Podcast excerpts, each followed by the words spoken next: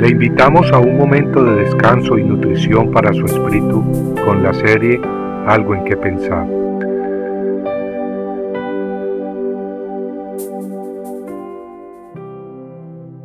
Los proverbios de Salomón, hijo de David, rey de Israel, para aprender sabiduría e instrucción. Así comienza el libro de proverbios de la Biblia. Oigamos bien, no tapemos los oídos ni nos hagamos sordos ante una invitación tan grandiosa y gratis.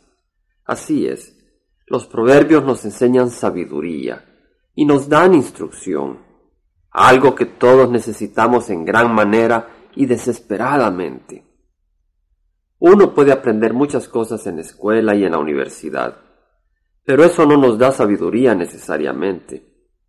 ¿Cuántas veces, a pesar de nuestros conocimientos, Hemos hecho decisiones terribles y muy tontas, y miramos atrás hacia el momento en que actuamos tan tontamente y quisiéramos retroceder en el tiempo, volver a tener otra oportunidad, pero es demasiado tarde.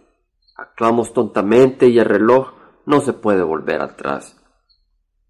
La persona contagiada con SIDA, ¿cómo quisiera volver el reloj atrás?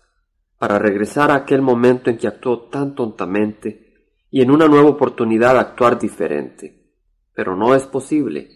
Las cartas están ya tiradas sobre la mesa. Las agujas del reloj no se pueden retroceder. ¿O qué de las veces en que hemos abierto la boca y dicho lo que no debimos? ¿O en un momento inoportuno? Tal vez ello nos costó un trabajo, o destruyó una relación, y el daño que produjo todavía nos abraza amargamente. Aunque tuviéramos todo el oro del mundo, el pasado no se puede comprar para revivirlo. Pero hay algo muy hermoso que podemos obtener y no nos cuesta ni un centavo. Es la palabra de Dios. Ella nos da sabiduría y nos instruye en los caminos de la vida. En el libro de Proverbios encontramos una invitación que Dios nos hace, una oferta irresistible. Se necesita querer ser tonto para despreciarla. La palabra dice así, los proverbios de Salomón, hijo de David, rey de Israel, para aprender sabiduría e instrucción, para discernir dichos profundos, para recibir instrucción en sabia conducta, justicia, juicio y equidad, para dar a los simples prudencia y a los jóvenes conocimiento y discreción.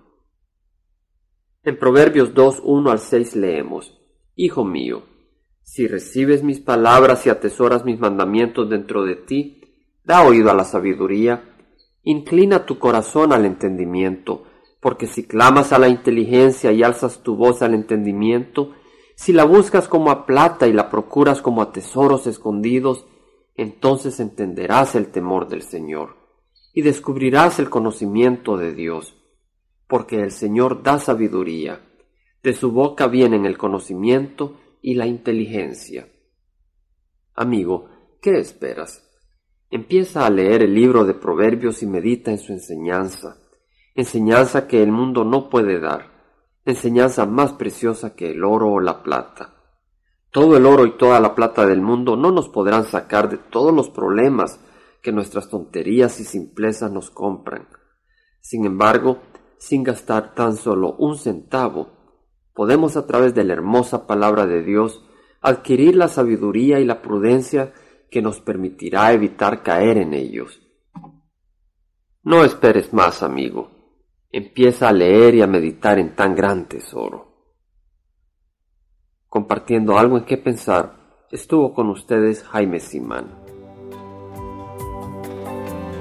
Si usted desea bajar esta meditación, lo puede hacer visitando la página web del Verbo para Latinoamérica en www.elvela.com y el Vela se deletrea E L B de verdad E L A, donde también encontrará otros materiales de edificación para su vida.